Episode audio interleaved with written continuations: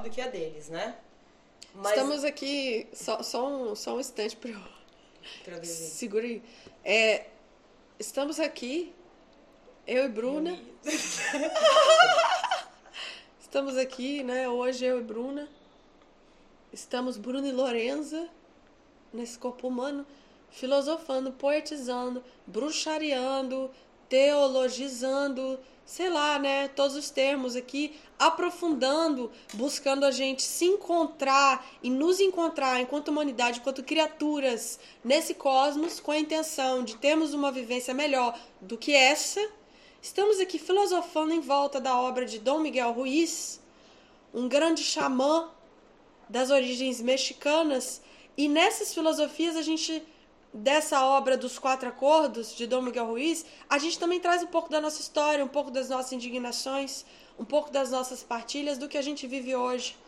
E em cada trecho, ao longo da leitura dessa obra, a gente faz essas partilhas, porque a gente entende que, que a partilha dessas histórias é a nossa autocura, é a nossa jornada de, de evolução. E pode ser a de você que está ouvindo, pode ser Pode ser que você leve isso para alguém que também ressoe com o coração, com a jornada de cura dessa pessoa, com a jornada de, de florescer da espiritualidade, do despertar dessa pessoa.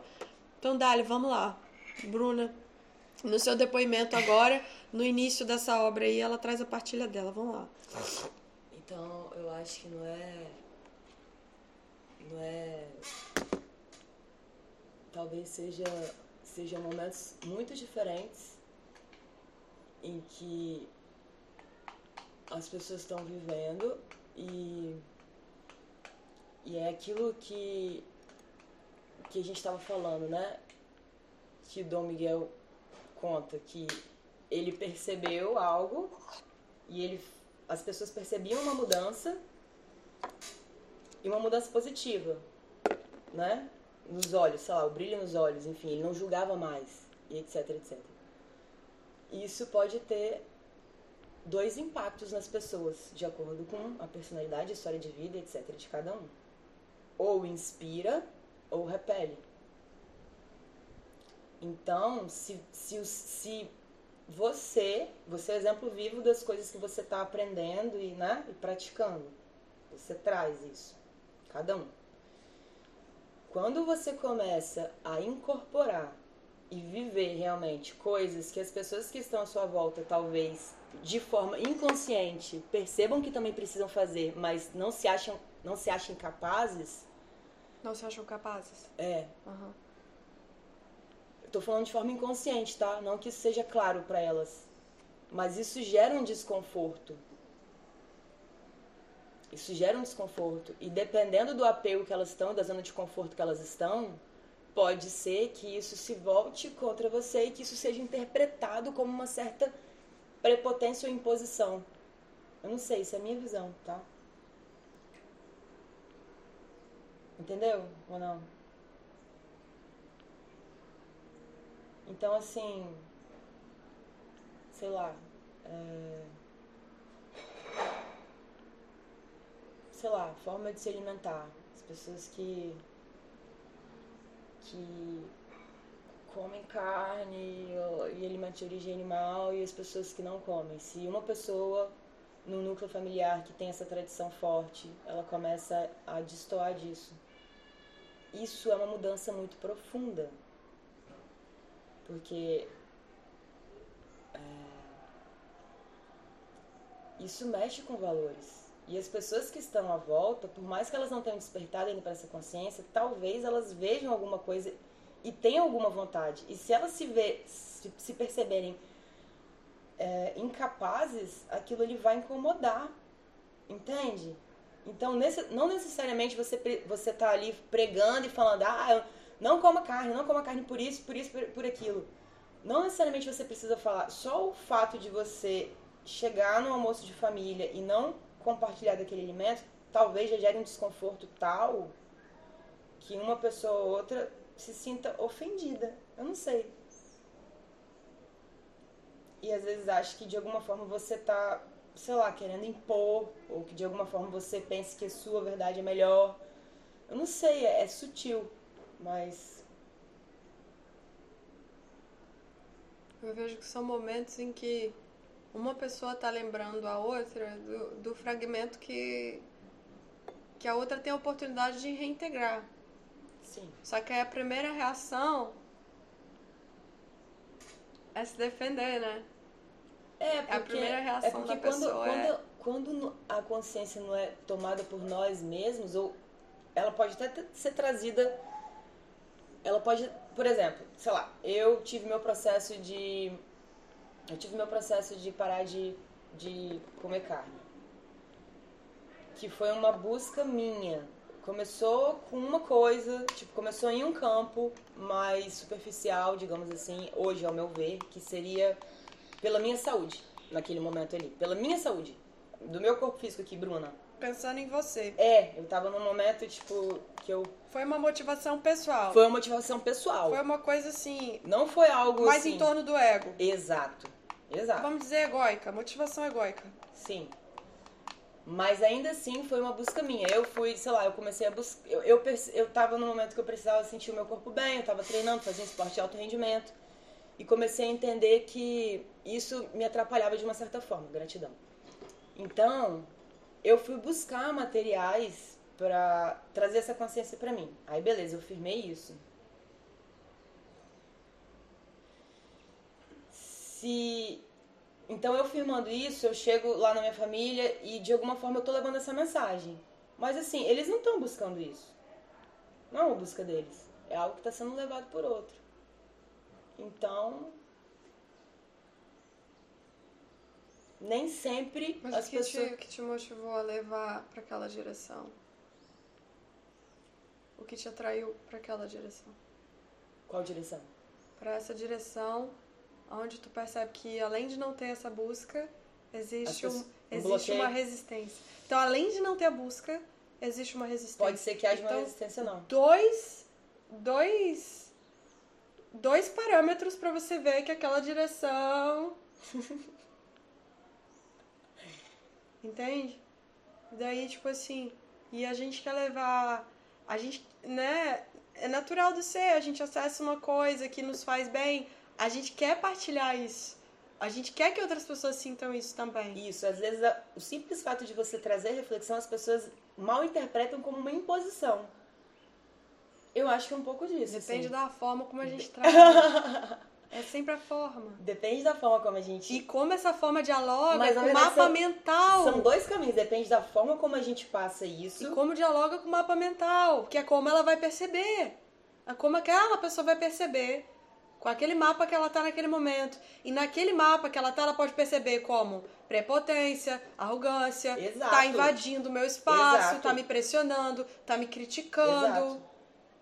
E aí, por trás disso, pode ser que haja um desconforto dela mesma e não conseguir fazer esse movimento que ela, de uma forma inconsciente, quer. Sim. Ou entende como algo bom e positivo pra ela. Sim, sim, sim. Então, assim, é, Falar cada vez menos, fazer cada vez mais. Eu acho que vai para além disso, irmão. Eu acho que não é, não é sobre é, é falar e fazer, é só ser, ser, ser, incorporar, ser o exemplo próprio na íntegra daquilo que a gente incorporou, que, daquilo que a gente aprendeu. E só sendo por onde passarmos, é isso que vai ser germinado, é isso que vai florescer. Aonde tiver o mínimo de ressonância, abertura, busca para isso. Agora, se não tem nem busca e ainda há resistência, não, não é ali que é solo fértil para essa semente germinar. Total. Esta- Estaríamos jogando sementes num solo árido, totalmente Pérola. trincado, seco. Não se cultiva um jardim ali, naquele momento.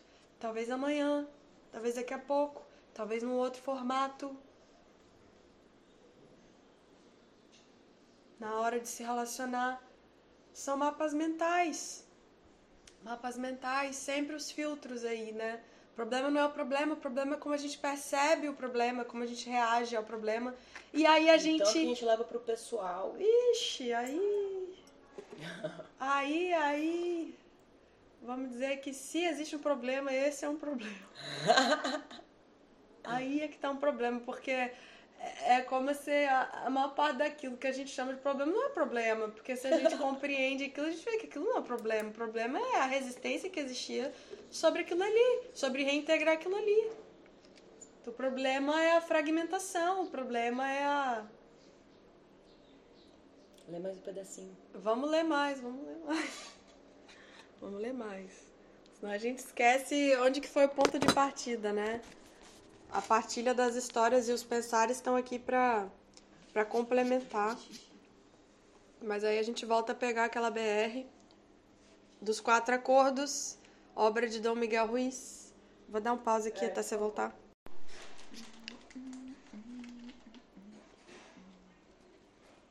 Onde que eu parei mesmo? Ah, deixa eu ver aqui. Estamos na introdução. O espelho é nevoado. Dos quatro acordos de Dom Miguel Ruiz.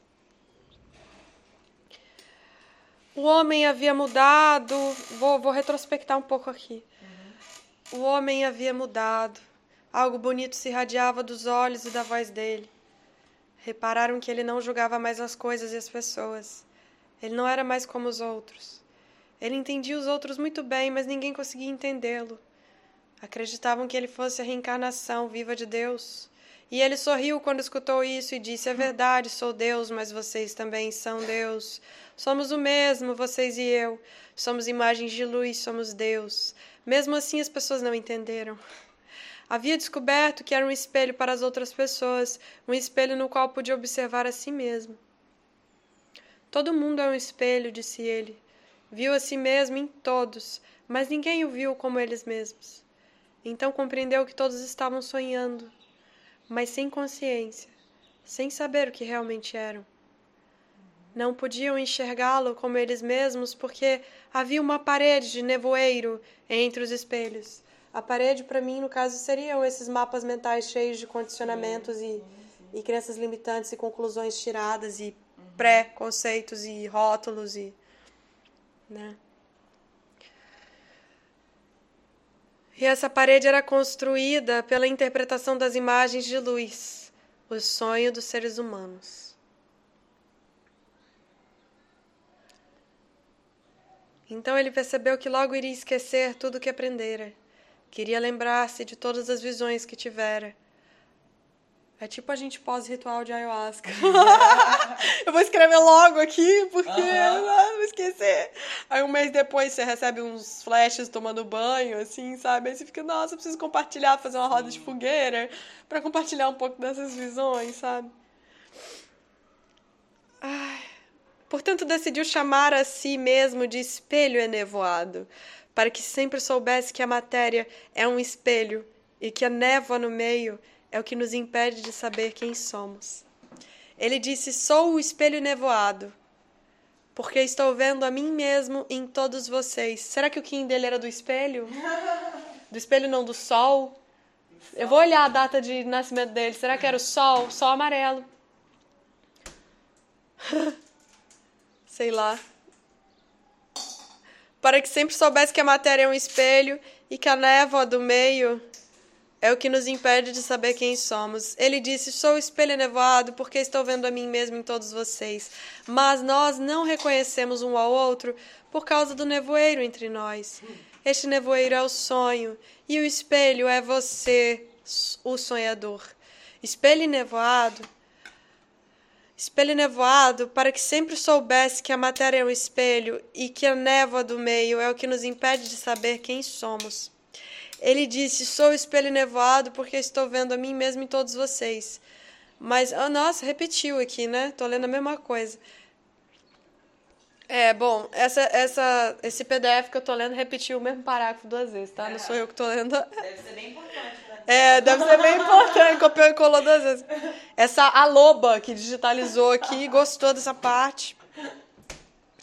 Aí a gente vai pro, pro o finalzinho da introdução que tem uma citação de John Lennon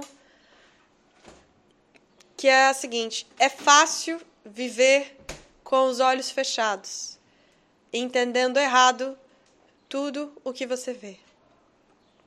John Lennon disse isso. John Lennon é aquele que tomou um tiro, o cantor, foi assassinado Imagine all the people living life in peace. Imagine there's no countries. Ele questionava a ausência das fronteiras. É esse lance de unidade, né? Vamos, vamos eh, ma- depois, assim, pesquisar um pouco mais sobre John Lennon, né? Entender um pouco mais de onde veio essa filosofia dele. Brindamos aqui uma kombucha, né? Uma bebida natural feita de fermentação aí, de leveduras e bactérias. Alguns chamam de refrigerante natural, outros de prosecco, outros de vinho de chopp. Uma bebida maravilhosa com gelo, um brinde à vida, que a gente manda uma energia boa aí pra vocês que estão escutando aí também. Vou dar um gole aqui, peraí.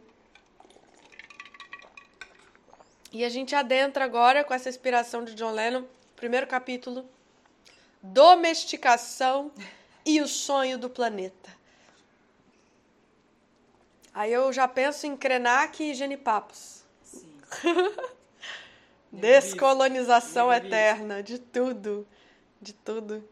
O que você está vendo e ouvindo nesse momento não passa de um sonho. Já começa assim, primeiro capítulo. Você está sonhando neste momento. Está sonhando com o cérebro acordado.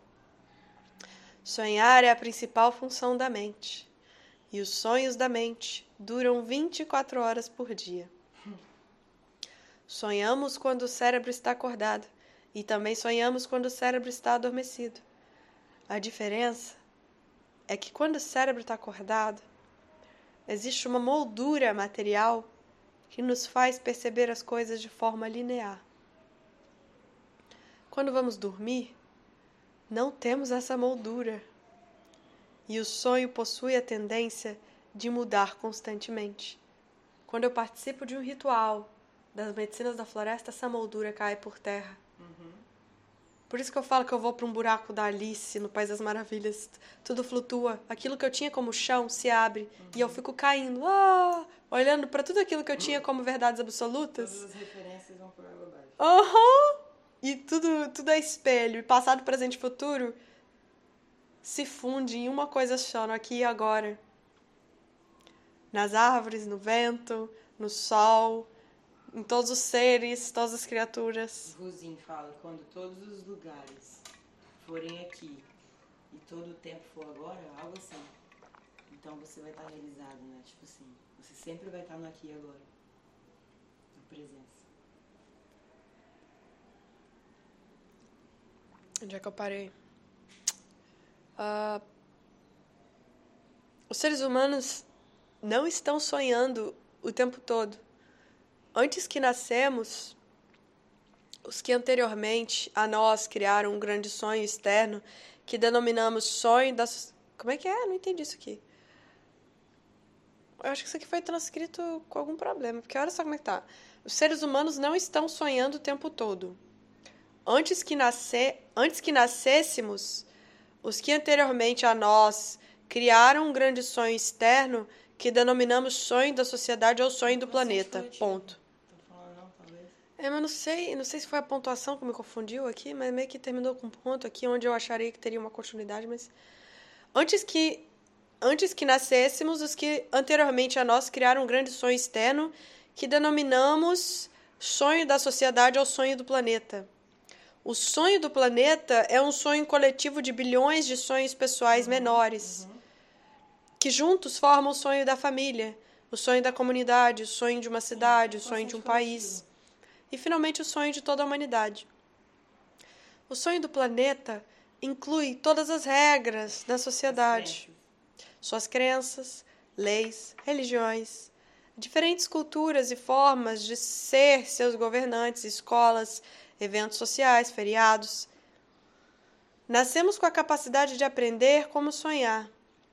E os seres humanos que viveram antes de nós nos ensinaram a sonhar da forma que a sociedade sonha. Um sonho exterior adormecido. A diferença é que quando o cérebro está acordado, existe uma moldura material. Repetiu aqui de novo. Os seres humanos não estão sonhando. Repetiu de novo. Gente, o que, que aconteceu com essa digitalização? Queria estar com o livro físico aqui. Vamos lá. Vou avançar aqui. O sonho exterior possui tantas regras que quando um novo ser humano nasce, captamos a atenção da criança e apresentamos as regras à mente dela. Então, já com três anos, ela tá lá, meu, isso, meu, aquilo, meu, meu, meu, meu, né? A gente estava falando disso agora de manhã. O sonho exterior usa papai e mamãe, as escolas e a religião para nos ensinar a sonhar. Só que muitas escolas não estão ensinando a gente a sonhar, não, né? Só estão só estão impondo Ctrl C, Ctrl V de alguma coisa ali. A atenção é a capacidade que possuímos de discriminar e nos focalizar apenas no que desejamos perceber. Podemos perceber milhões de coisas ao mesmo tempo, mas usando nossa atenção, podemos segurar qualquer delas no primeiro plano de nossa mente. Energy flows where attention goes. Os adultos ao redor de nós capturam nossa atenção e colocaram informações em nossas mentes mediante a repetição. Uhum. Essa é a forma pela qual aprendemos tudo o que sabemos. Possui tantas regras que quando. Ah, repetiu. Repetiu, repetiu, repetiu. Utilizando nossa atenção, aprendemos uma realidade inteira. Um sonho inteiro. Aprendemos como nos comportar em sociedade, em que acreditar, em que não acreditar, o que é bom, o que é mal, o que é bonito, o que é feio, o que é certo, o que é errado. Tudo já estava lá, todo esse conhecimento, todas as regras, conceitos sobre comportar-se no mundo. Aí já me remete à humanidade civilizada. Quando você estava na escola, Sentava-se numa cadeira pequena e colocava sua atenção no que o professor estava ensinando. Quando você ia à igreja, colocava sua atenção naquilo que o padre, pastor dizia. É a mesma dinâmica com pais e mães, irmãos e irmãs, todos tentam capturar a sua atenção. Aprendemos também a capturar as atenções de outros seres humanos e desenvolvemos certa necessidade de atenção que pode se tor tornar extremamente competitiva. Ainda mais num, no sistema econômico do capitalismo que pressupõe como um dos pilares Competição. a competição, né? a propriedade privada, o acúmulo de bens. Olha só a etimologia da palavra esporte. É um exercício físico que envolve competição. Isso está na etimologia, a competição. As crianças É, na verdade, a competem. competição em si, eu não acho que ela seja total prejudicial, mas ela tem que estar voltada. Na, na verdade, a competição é uma superação, né? Tipo, é a competição de você com você mesmo, digamos assim. Tipo, é, Quando que a competição é algo bom? é isso, quando você volta ela pra você mesmo. Tu compete com com com teu interior. Tu compete com teu É interior. uma superação, na verdade. Tu compete. É uma energia de competição, Ou mas tu- é uma superação. Tu coopera, tu compreende, tu colabora, tu complementa, tu acolhe, tu compete com o teu interior. Isso me soa de uma maneira muito estranha.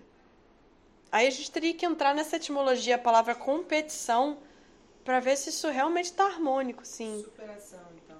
Mas é uma energia de competição, talvez, sei lá. Ai, pera, me deu vontade de ler a etimologia de competição, porque eu não me sinto competindo com o meu próprio interior. Na proposta de me evoluir, sabe? Eu me sinto querendo cooperar comigo mesmo. Competição. Não sei, eu quero entender o que é isso. Competição, vamos lá. Etimologia. Concorrência. Há uma mesma pretensão por parte de duas ou mais pessoas com vistas a igualar. Disputa, concorrência, lutar. Olha só, né? Lutar por algo, alguém, contra um adversário. Aqui dicionário? Os seus sinônimos de competição: disputa, lutar, prêmio, vantagem, concorrência, rivalidade, desafio. Então está associado a, a um, um, conjunto de palavras que para mim tem a ver com, com algum tipo de resistência, com algum tipo de, de batalha, de. Não sei. Lutar em relação ao quê? Que interação de disputa é essa? E aí entra também aquele lance, né, que é meio que uma batalha contra o próprio ego e as pessoas se veem contra o ego, contra a mente. Mas não é sobre lutar contra isso, mas é integrar, integrar reintegrar. Reintegrar. Então, por isso que, tipo, essa palavra competição para mim é tipo, meu, é, é observar a mente e organizar ela de uma forma harmônica a favor desse espírito se elevar e não estar contra ela e achar que ela tá contra você, que ela é do mal, que o, que o ego é do mal, que, enfim, sei lá. Então acho que. É, não sei. Não é muito por aí. Voltando na leitura. Vamos voltar na leitura. Não sei nem onde eu estava. Ah. Uh, Tava aqui no, no primeiro capítulo, naquelas partes que se repetem.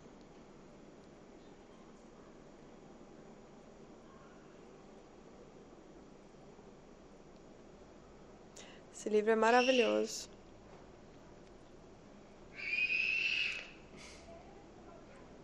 Então, olha só, tá falando exatamente sobre a conversa da roda de fogueira de ontem, de punição. Ah! Tá, vamos lá. É, as crianças são domesticadas da mesma forma que domesticamos, domesticamos um cão, que é o que chamam de adestramento, uhum. né? Um gato, qualquer outro animal.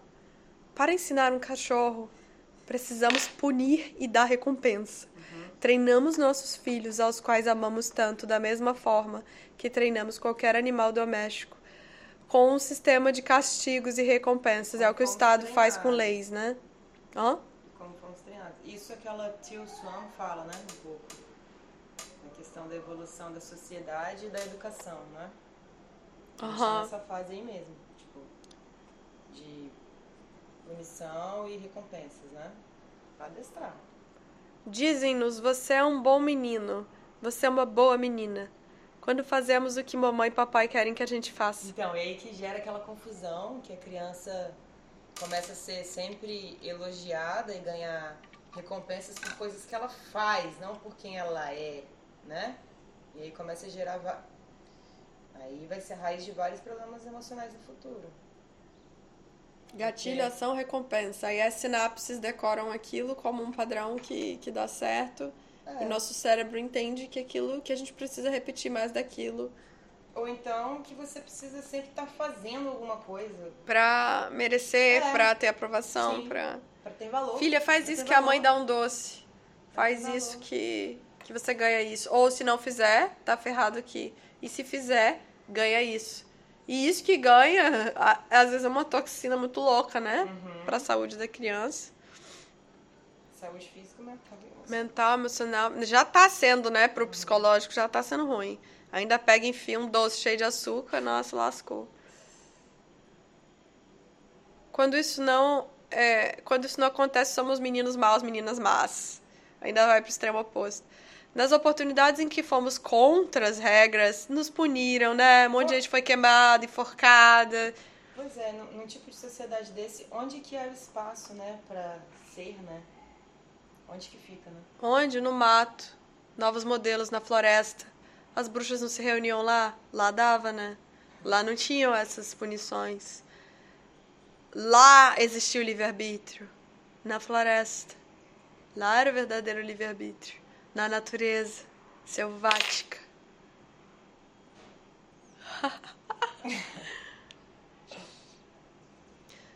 Nas oportunidades em que fomos contra as regras, nos puniram.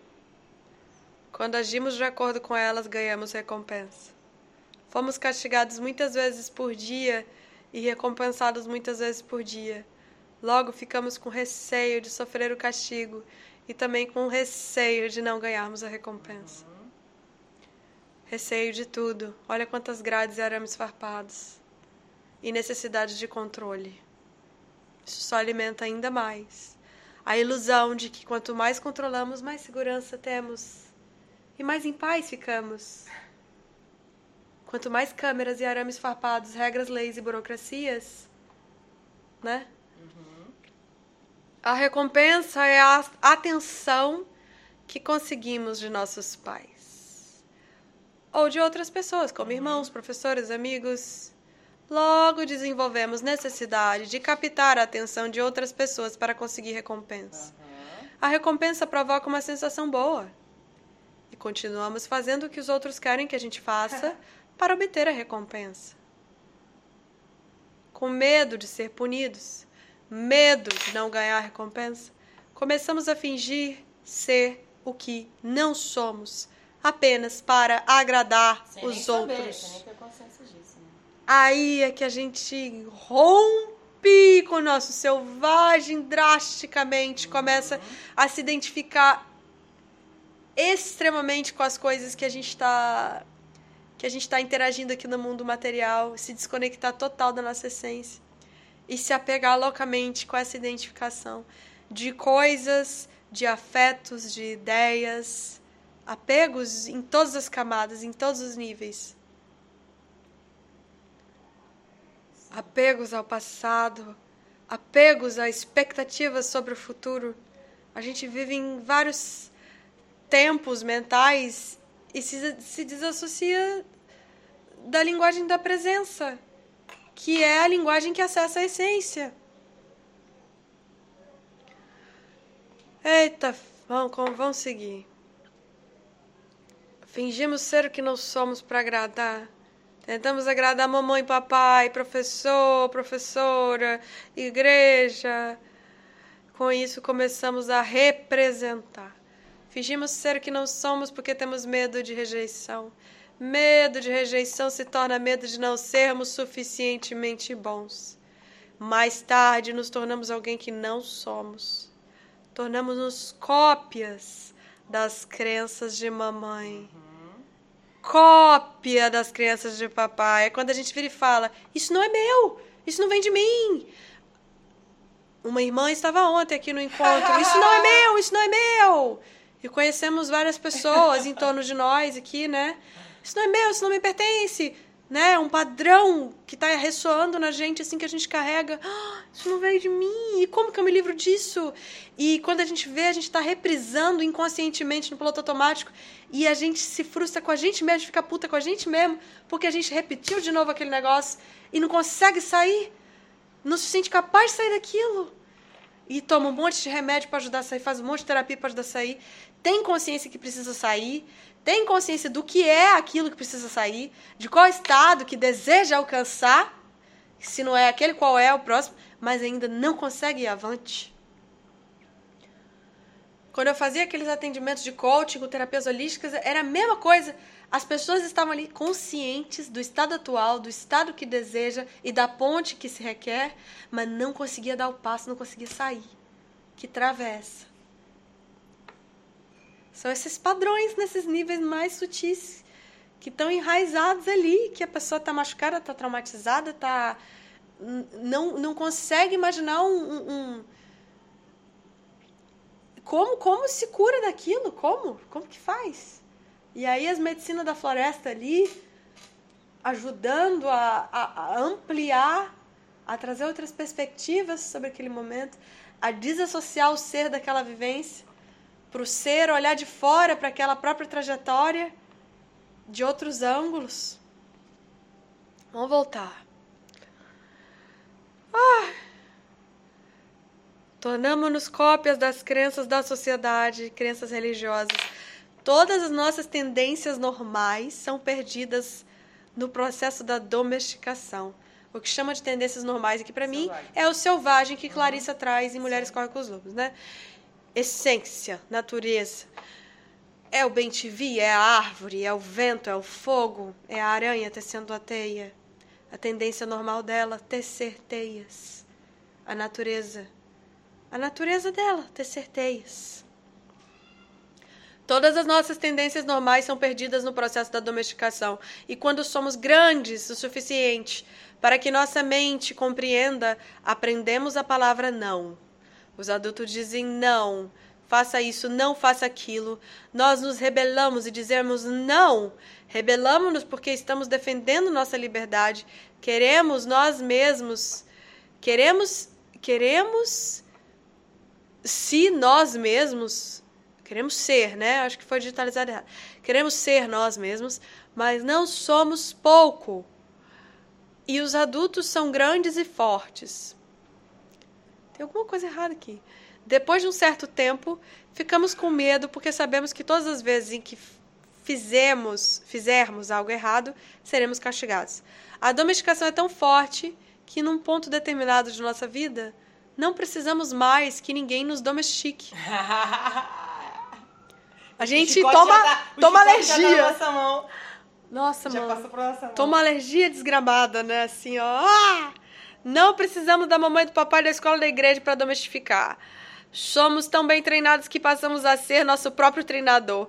Somos um animal autodomesticado. Agora podemos domesticar a nós mesmos de acordo com a, com a mesma crença no sistema que nos forneceram, usando as mesmas técnicas de punição e recompensa. Punimos a nós mesmos quando não seguimos as regras de acordo com o nosso sistema de crenças. Autochibatada. Bruna tá fazendo um som de autochibatada aqui. E uma mímica. É, recompensamos a nós mesmos quando somos bonzinhos ou boazinhas. O sistema de crenças é como o livro da lei que regula nossa mente. Sem questionar o que estiver escrito no livro da lei é nossa verdade. Baseamos todos os nossos julgamentos segundo o livro da lei, mesmo que esses julgamentos e opiniões venham contra nossa própria natureza. É aí que sentimos cólicas terríveis. É aí que o nosso útero sangra de chorar, porque o autocuidado ficou em décimo plano. Em décimo o negócio plano. é que na maioria das vezes a gente nem sabe, né? Porque essa domesticação ela, tá, ela, ela corre tão desde sempre que Ah. você não sabe quem você é. Ai. Vou dar até um pause aqui eu pegar umas frutas com granola e respirar um pouco. Peraí. A gente, tá ligada, linda, que a gente não